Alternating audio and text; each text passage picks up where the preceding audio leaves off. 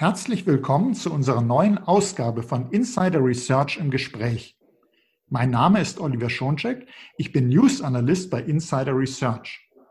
Heute wird es wieder sehr spannend. Es geht um einen Blick ins Herz von Schadsoftware. Wir nehmen Mailware unter die Lupe. Worum geht es genau? Das Bundesamt für Sicherheit in der Informationstechnik spricht in seinem Lagebericht für 2019 von rund 114 Millionen neuen Schadprogrammvarianten, die registriert wurden.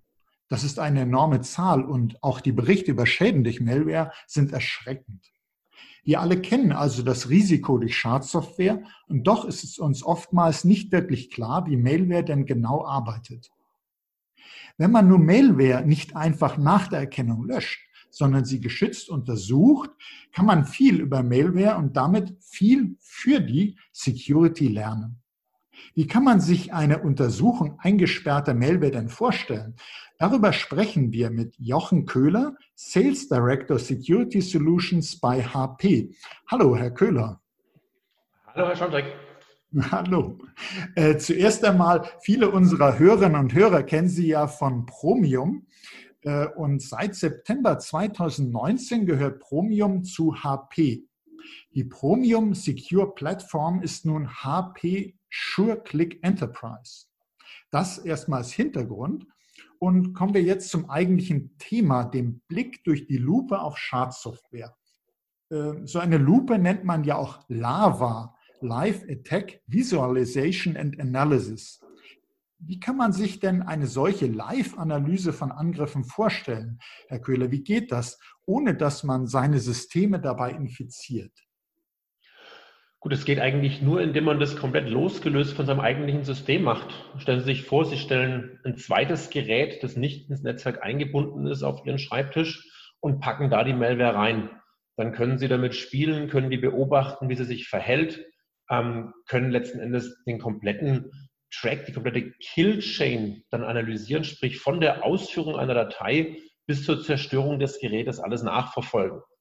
Und ähm, wir haben das Live Attack Visualization Analysis genannt, ähm, machen das auch nicht auf einem getrennten Rechner, sondern in einer Micro-VM. Dadurch, mhm. dass der Task ja in so einem Container ausgeführt wird, jetzt egal ob der Task gut oder böse ist, hat es zur Folge, dass wenn dort Malware zur Ausführung kommt, dass man wie in einem getrennten System, aber eben trotzdem auf dem eigentlichen Arbeitsplatzrechner dieser Analyse nebenbei nachkommen kann.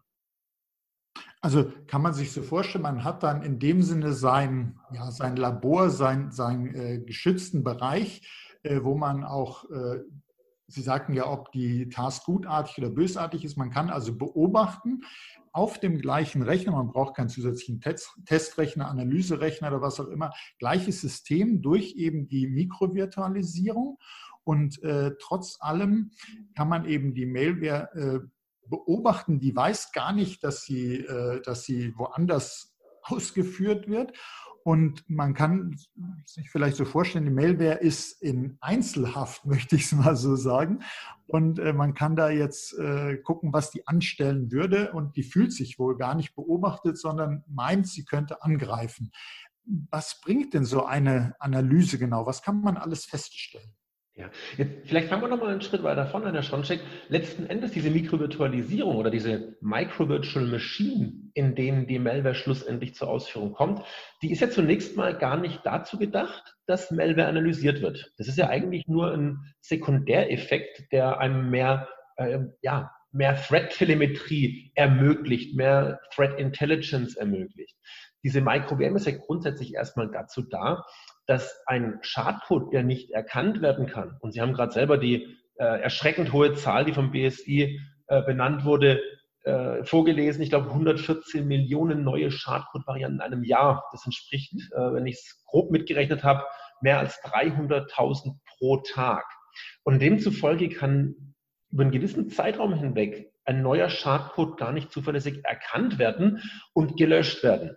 Wenn wir also davon ausgehen müssen, wir arbeiten jeden Tag mit hunderttausendfacher nicht erkennbarer Malware, die in irgendwelchen Word-Files, die uns möglicherweise über E-Mail-Anhänge zugeführt werden und sind diesem Risiko ausgesetzt, dann ist die Micro-VM, dann sind die Micro-Virtual Machines zunächst mal dazu da, Dateien in einer isolierten Umgebung zur Ausführung zu bringen. Gar nicht mal mit dem Zweck der Malware-Analyse, sondern zunächst einmal mit dem Zweck, dass der Mitarbeiter, der ein solches infiziertes File auf seinem Rechner ausführt, um zu arbeiten, davon ausgehen, dass das File ja gut ist, mhm. ähm, dass er dadurch geschützt ist.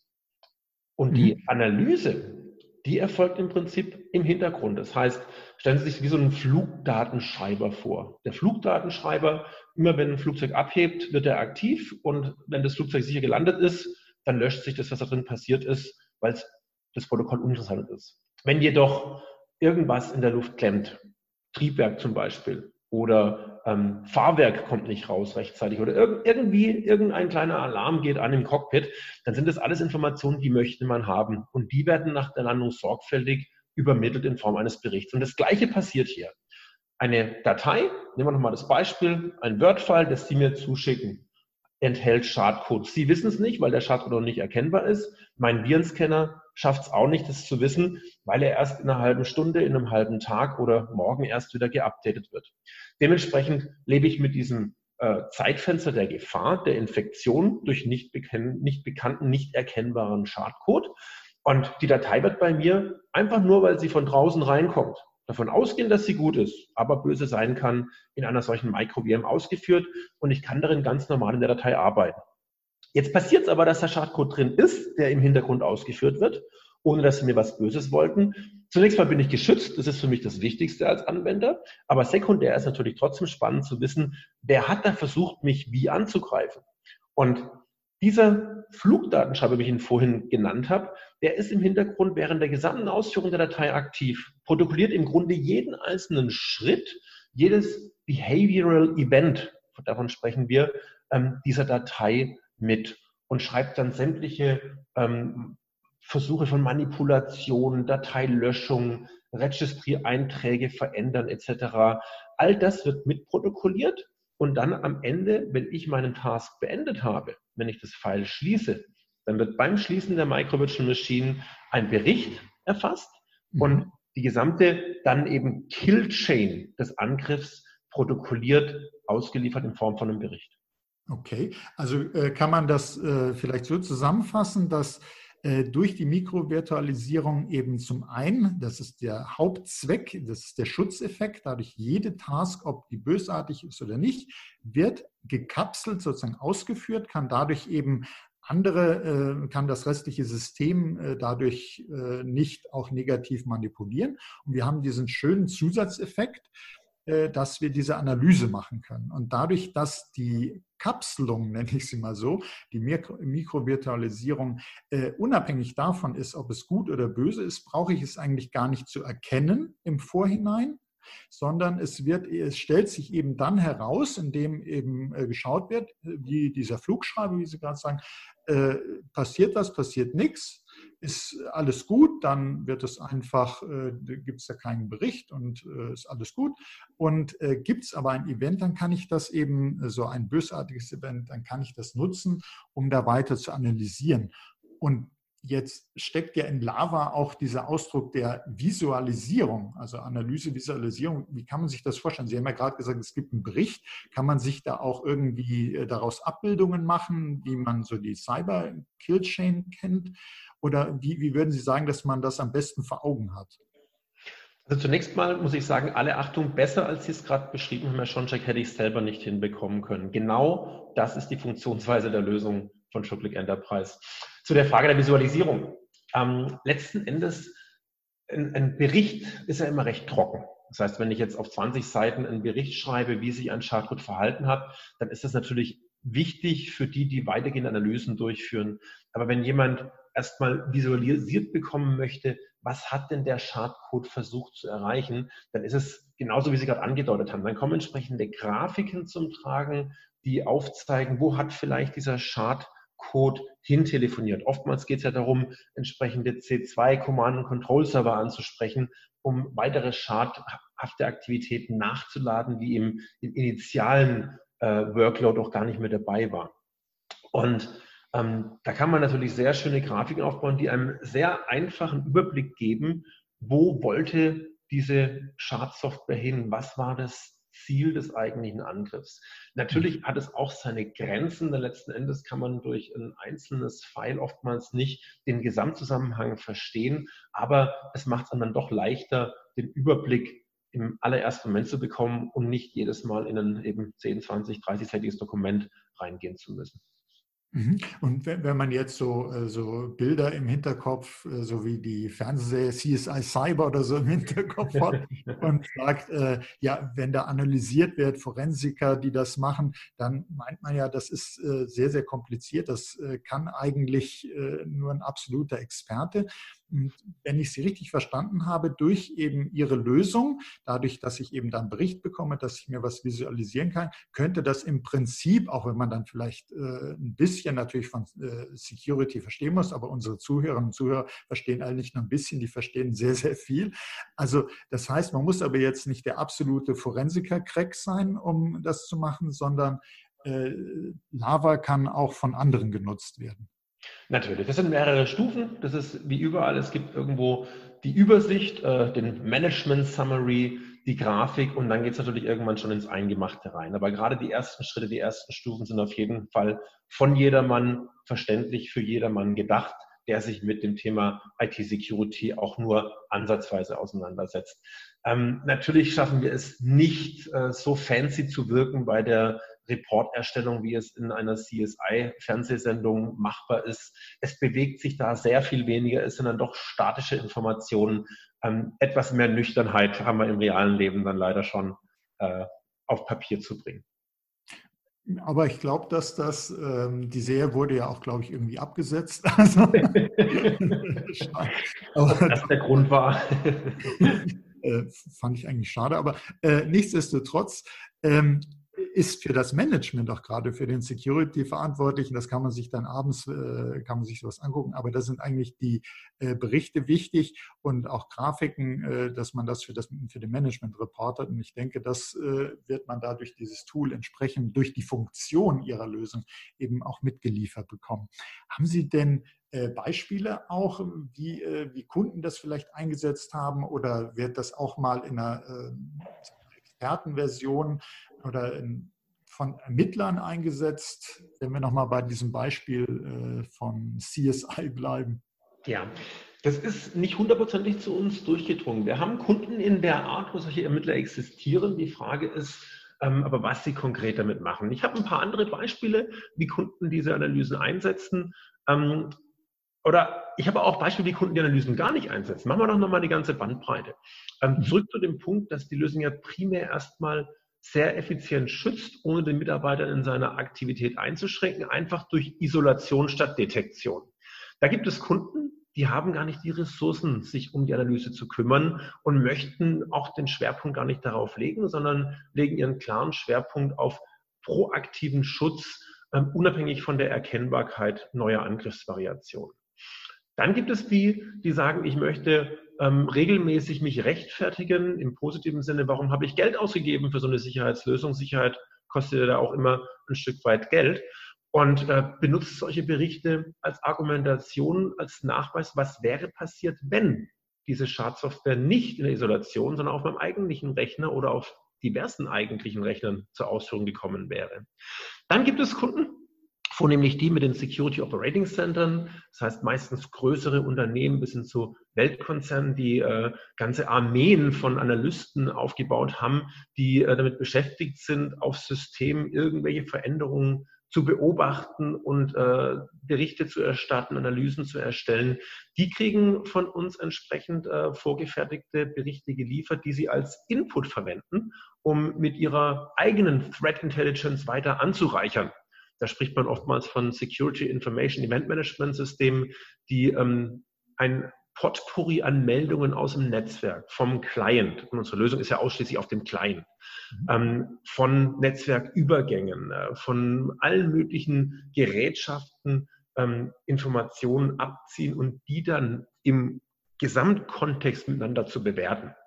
Das heißt, da aus der Sicht sind wir für diese Art von Kunden einfach ein Lieferant von dem, was wir auf einem Client isoliert ausgeführt haben, was dort schadhaftes passiert ist. Und dann gibt es noch solche Kunden, die die Lösung ganz gezielt dafür einsetzen, sich von Mitarbeitern Verdächtige Dateien, verdächtige E-Mails weiterleiten lassen, um anstelle eines separaten Rechners eben unsere Lösung zu nutzen, um in diesen Micro-VMs gezielt verdächtige Dateien auszuführen und zu schauen, sind das schadhafte Dateien oder eben doch nur verdächtig aussehend schadhafte Dateien. Also gibt es eine ganze Bandbreite von Nutzbarkeit, von Nutzungsmöglichkeiten und die nutzen unsere Kunden auch von gar nicht bis vollumfänglich aus. Also so, so wie ich das äh, höre, also ich würde jedenfalls äh, empfehlen, dass man da möglichst viel von nutzt, weil das doch sehr spannende äh, Funktionen, sehr spannende Einsichten sind, die man da gewinnen kann. Das, das sind in der Tat, wenn ich gerade nochmal unterbrechen darf, es gibt auch, wenn man jetzt an, an äh, Behörden denkt, da gibt es ja dann immer die ähm, nehmen wir mal die Landesverwaltung. Da gibt es in jedem Bundesland in Deutschland gibt es ein CERT, Computer Emergency Response Team, die darauf angewiesen sind, eben auch angefüttert zu werden mit entsprechend Informationen, was in einzelnen Behörden, einzelnen Ressorts vor sich geht. Ähm, dann gibt es auf der Bundesebene das Bundeszert. Äh, beim BSI gibt es entsprechend äh, Meldemöglichkeiten. Und der Austausch, das hört man ja auch immer wieder davon in der IT-Security, ist so immens wichtig. Unternehmen untereinander, aber eben auch in der öffentlichen Verwaltung, die Kommunen, die Landesverwaltung und eben die Bundesverwaltung untereinander, dass wenn im einen Ressort was vorfällt, dass das nächste Ministerium davon eben auch frühzeitig erfährt. Nicht jeder ist gleichermaßen gut geschützt und kann dann nur, nur davon profitieren, wenn er aus Vorfällen in anderen Bereichen schon frühzeitig informiert wird. Und auch dazu ähm, liefern wir einen entsprechenden Beitrag. Ja, das ist also ein wichtiger Appell, den ich nur unterstützen kann. Nutzt Lava, wenn ich das äh, für, für die Sicherheit des eigenen Unternehmens, aber auch eben für die Threat Intelligence, wo ja die ganze Security Community von profitiert. Äh, und das ist auf jeden Fall ein wichtiger Baustein. Hm, der, der Begriff, der mir noch aufgefallen war, Threat Telemetry, also es wird etwas gemessen. Äh, was kann ich denn so als Messgrößen, weil Security, man, man misst ja immer gerne was, auch zur Rechtfertigung. Sie sagten ja schon, Security macht natürlich eben auch Aufwand und Kosten, aber hat ganz klar äh, seine Berechtigung, einen ganz klaren Mehrwert, muss einfach sein, kommt man nicht drum herum. Ähm, wenn ich jetzt da etwas messe, kann ich auch bestimmte Informationen über die Angreifer aufdecken. Sie sprachen vorhin von Command and Control Server, wo man sehen kann, aha, äh, kann ich da so ein bisschen Richtung Botmaster vielleicht was äh, in Erfahrung bringen? Dadurch, dass ich natürlich sämtliche Aktivitäten isoliert mitbekomme, stellen Sie sich wirklich wie so ein Aquarium vor, in das man reinschaut von außen. Mir kann nichts passieren, ich schaue aber rein und beobachte, ähm, werden tatsächlich sehr viele Detailinformationen sichtbar für mich. Ich kann jeden einzelnen Aufruf einer entsprechenden äh, Command in einem Schadcode zum Beispiel mittracen. Ich sehe sämtliche Versuche von irgendwelchen DNS-Probes nach draußen. Ich sehe Connections irgendwo zu weiteren Servern. Es wird also schon sehr detailliert. Ähm, ob, sich, ob man daraus dann letzten Endes auf den Angreifer zurückschließen kann oder ob das dann auch wieder diverse Hops auf dem Weg dahin nimmt, das mag ich jetzt nicht beurteilen. Ich denke, das muss man wirklich im Einzelfall einer jeweiligen Analyse überlassen. Was mhm. die Messbarkeit betrifft, ich denke, der Begriff Telemetry ist hier eher als Überbegriff zum Weiterleiten von äh, Threat Information äh, angewandt. Das ist äh, die, der Begriff Telemetrie äh, hat nicht zwangsläufig äh, etwas mit Messgrößen zu tun in dem Sinn bei uns, sondern da geht es eher darum, um die Weiterübermittlung von entsprechenden Daten, die wir äh, aufgrund von auffälligen Verhaltens von Dateien oder von Angreifern mitbekommen haben. Also zum Beispiel, was Sie vorhin ja sagten, die Versorgung von SIEM-Systemen, die dann Ganz genau, korrekt. Client die Daten kriegen. Ja, das ist ein äh, wichtiger Punkt. Ähm, jetzt haben Sie uns so schön erzählt, wie man Malware analysiert, äh, wie man die unter die Lupe nehmen kann. Aber äh, die will man ja letztendlich irgendwann, auch wenn man sie vielleicht bei der Analyse ein bisschen lieb gewonnen hat, man will sie trotzdem loswerden. Wie, wie wird man die los? Ja, im Grunde ist es äh, ein Löschen. Das ist schon wirklich auf den Punkt gebracht, ähm, Malware loszuwerden äh, durch die Löschung. Die Frage ist nur, wo war die Malware schon überall? Das, die große Gefahr, die ja vorherrscht, ist äh, bei Infektionen und ich glaube, da befinden wir uns heute aktuell genau in der richtigen Zeit, um sowas auch besser verstehen zu können. Ähm, wie viele Infektionen gibt es denn? Wie verbreitet sich die Infektion weiter? Dort haben wir ähm, natürlich mit kleinzeitigen Lösungen auch immer nur begrenzte Mittel. Wenn man jetzt an Schublick Enterprise denkt, das ist ja schon sehr, sehr fokussiert ein Schutz eines jeden einzelnen Anwenders. Also Der Anwender vom Rechner, der zwangsläufig, um seiner Arbeit nachkommen zu können, mit Browsern arbeitet, der mit E-Mails arbeitet, ist einfach der heutigen äh, Angreiferwelt oftmals machtlos ausgeliefert. Und ähm, wenn er sich selbst etwas einfängt, es bei ihm wieder wegzukriegen, loszuwerden, ist sicherlich noch der einfachste Weg. Durch die Isolation passiert ihm ja erstmal nichts, aber wenn dann eben klar ist, ein entsprechendes File, das er auch bei sich oder auf einem File-Server danach speichert, ist schadhaft, das löscht man weg. Wohingegen die Frage man sich stellen muss, was passiert, wenn ich eine solche Schutzlösung nicht im Einsatz habe? Wer als Anwender merkt denn überhaupt, dass bei ihm Schadcode äh, seinen Rechner infiziert hat? Gute Malware zeigt sich ja nicht, es sei denn, sie will Lösegeld erpressen. Man hört ja in den letzten Jahren so oft von Ransomware, aber es gibt auch vielerlei andersartige Malware, die als Ziel hat, Daten auszuspionieren. Die wäre ja schön blöd, wenn sie sich gleich im ersten Infektionspunkt melden würde und sagt, haha, hier bin ich ähm, die bleibt schön im Hintergrund. Und deswegen ist es unglaublich schwierig zu sagen, wie wird man Malware wieder los? Ich glaube, die bessere Antwort ist, man fängt sie sich erst gar nicht ein, äh, entsprechend mit der menschlichen Infektion. Besser ist es, ich bin isoliert und komme erst gar nicht in den unangenehmen, äh, in die unangenehme Situation, mit einer Infektion arbeiten zu müssen, die dann sich möglicherweise äh, latent weiter verbreitet, ohne dass ich es verhindern kann, ohne dass ich es sogar merke. Also könnte man sagen, diese Mikrovirtualisierung macht eben die äh, Kontaktbeschränkung, die Kontaktbegrenzung, äh, die Isolation, die eben generell bei Infektionen erforderlich ist. Und ähm, dann ist eine Sache, wie man den äh, Virus loslässt, löschen, desinfizieren sozusagen. Aber der Punkt ist, dass er sich erstmal gar nicht ausbreiten kann. Absolut, es geht wirklich, ich würde sogar sagen, es geht um die allererste Infektion. Die erste Infektion bestimmt darüber, was das Gesamtsystem dahinter an Sicherheit aushält. Und wenn ich die erste Infektion unterbinden kann, dann sind viele Maßnahmen, die im Hintergrund im Netzwerk bei der Auswertung sonst erforderlich sind, kommen gar nicht mehr zum Tragen. Habe ich die erste Infektion vermieden, und das können wir sehr zuverlässig, dann ist der ganze Rattenschwanz an Arbeit hinten dran, inklusive Loswerden, ähm, Vergangenheit. Also, wenn ich es richtig verstehe, ideal wäre, wenn man sozusagen dann die Sure-Click Enterprise Lösung hat, wenn der Patient Null die schon hat und dann kann sich gar keine Infektion mehr weiter ausbreiten. Ganz genau. Ähm, wir haben jetzt äh, intensiver auf Analyse geguckt, aber auch gesagt, das Wesentliche ist eigentlich, die Lösung schützt. Ähm, für mich ist jetzt nochmal wichtig, Sie haben eben Ransomware gesagt, äh, funktioniert denn dieser Schutz für jede Art von Malware, für jeden Angriffstyp, der einen Client erreicht? Wie, wie, was können Sie uns dazu sagen? Die Art der Malware ist weniger ähm, relevant. Mehr relevant ist, wie kommt der Angreifer, wie kommt die Schadsoftware zu mir rein. Und der Fokus von Schublick Enterprise ist, die Ausgänge, respektive andersrum, die Eingänge auf meinen Rechner zu überwachen. Wie kann ich auf meinen Rechner draufkommen? Äh, die prominentesten habe ich vorhin schon zitiert, E-Mail und Browser, wenn ich was vom einer Webseite herunterlade. Aber gerade in der aktuellen Zeit äh, mit Zoom-Konferenzen, mit Skype-Konferenzen, WebEx, Teams und wie sie nicht alle heißen, mache ich mir plötzlich ein ganz, ganz anderes Tor sehr, sehr weit auf. Das ist einem immer mal wieder bewusst oder in der Presse was liest, aber so ganz klar ist dann, denke ich mal, doch nicht, dass über solche Tools auch gerne äh, Dateien übertragen und empfangen und geöffnet und bearbeitet werden. Das ist zum Beispiel auch so ein Eingangsvektor. Ähm, und natürlich nicht zu vergessen, die gute alte USB-Schnittstelle, ein Stick, den ich irgendwo finde oder untergejubelt bekomme, an meinen Rechner angeflanscht, äh, wird so manche Überraschung.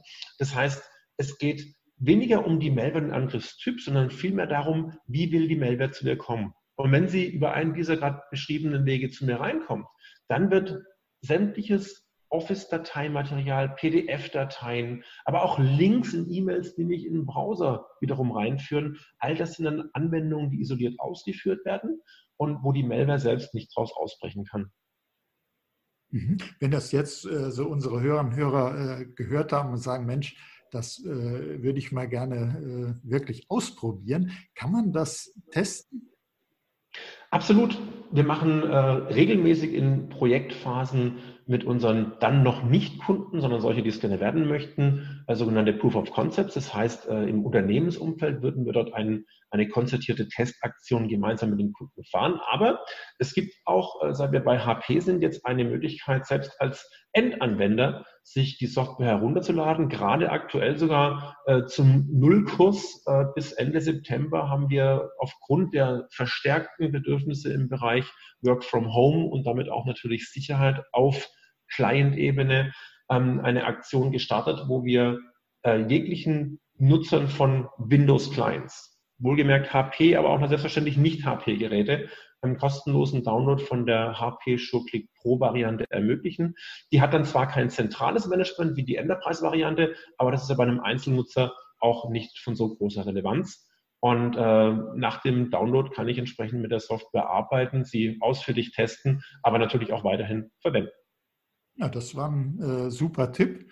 Und äh, am besten zum begleitenden Artikel äh, nehme ich dann den Artikel, äh, den Link rein, dass man äh, vielleicht auch gleich mal installieren kann. Das ist natürlich schön, wenn es in dieser Zeit das Angebot gibt. Ja, herzlichen Dank, Herr Köhler, für diese spannenden Einsichten in das Herz von Schadsoftware. Fand ich wirklich sehr, sehr spannend. Und herzlichen Dank für Ihr Interesse, liebe Hörerinnen und Hörer. Seien Sie auch das nächste Mal dabei, wenn es wieder heißt Insider Research im Gespräch. Und das war Oliver Schoncheck von Insider Research im Gespräch mit Jochen Köhler. Herzlichen Dank, Herr Köhler. Ich herzlichen Dank, Herr Schoncheck.